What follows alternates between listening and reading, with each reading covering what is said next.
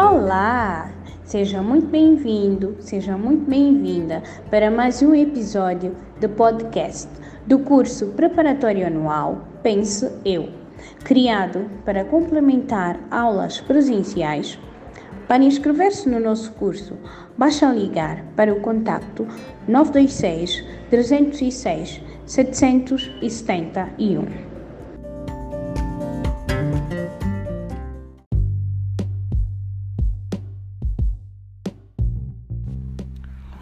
Olá turma, bom dia, boa tarde, boa noite, dependendo da hora que vocês ouçam esse áudio. Daqui fala o professor Antônio. Uh, então vamos detalhar um bocadinho sobre as ligações intermoleculares, ok? As ligações intermoleculares, temos a primeira ligação intermolecular, né? que são as forças fracas de Van der Waals, é isso que nós falamos de polo induzido, de polo induzido. Depois temos as forças fortes de Van der Waals, nós falamos de forças fortes de Van der Waals, nesse caso é de polo permanente, de polo permanente. E por último temos a ponte de hidrogênio, que na verdade também é um dipolo permanente, dipolo permanente, só que é, é uma variação porque é específica.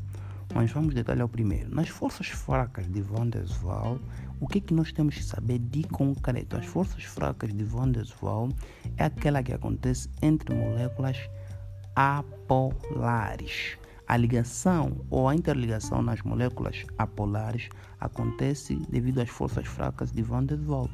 Por quê? Porque como é apolar, né? Uma aluna disse pessoa polar não tem polo. Claro, como é apolar, é ausência de polos. Então o que, que acontece?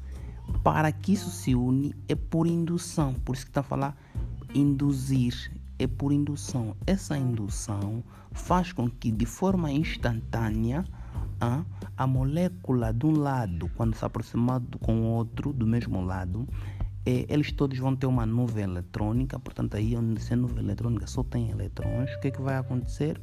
vai acontecer que, que vai haver uma repulsão entre os eletrões. Daí, ali onde houve repulsão, vai adquirir uma carga parcial positiva e os eletrões vão se mover para outras extremidades. E lá vai ter um acúmulo de carga negativa, nesse caso os eletrões. Então vamos ter lá cargas parciais negativas. Então estamos a ver que agora temos cargas parciais positivas e cargas parciais negativas. Então isso só aconteceu por aproximação e nós falamos por indução. Por isso que forças fracas de Van der Waals ou dipolo induzido, dipolo induzido. Porque agora temos dois polos nessas moléculas.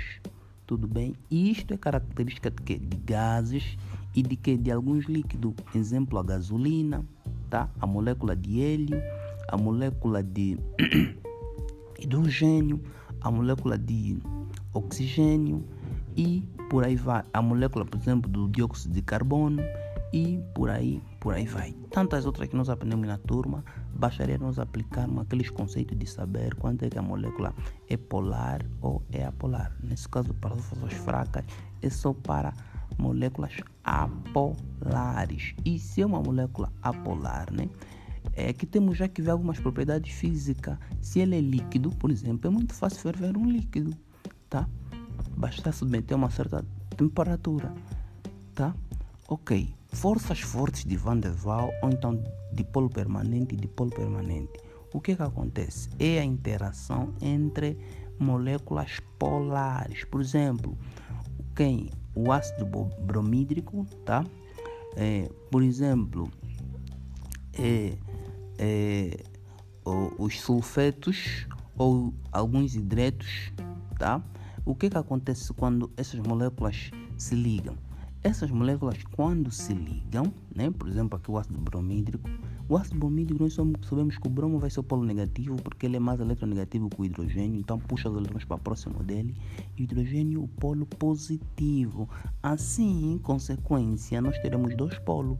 Então, quando nós fazemos as interligações moleculares, aí vamos ter que, que o polo positivo da próxima molécula ligar-se a esta, né? que é mais um HBr nesse caso, a parte do hidrogênio vai ligar-se ao, ao, BR, nisso, né? porque é positiva, vai ligar-se ao negativo, e a parte do BR vai ligar-se ao hidrogênio.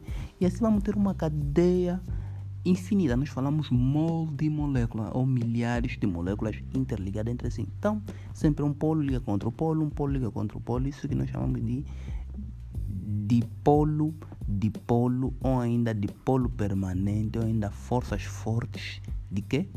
De Van der Waals. Agora, a ponte de hidrogênio é uma variação do dipolo-dipolo. O que, que acontece? É a ligação feita entre, ou sempre que existir, os elementos mais eletronegativos da tabela periódica com hidrogênio. Por exemplo, quais são? O flúor, o oxigênio e o nitrogênio. Esses são os mais eletronegativos da tabela periódica.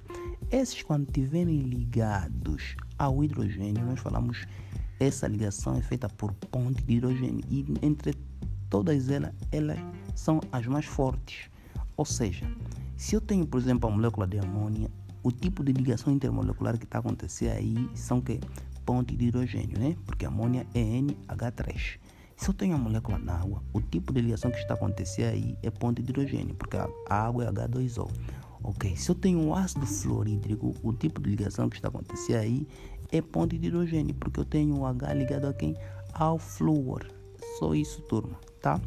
Espero ter ajudado e não haver mais nenhum equívoco. Ok, vamos voltar. É, é, quando eu referenciei a forças fortes de Van der Waals, é importante lembrar que aí isto é característica de muitos sólidos, tá?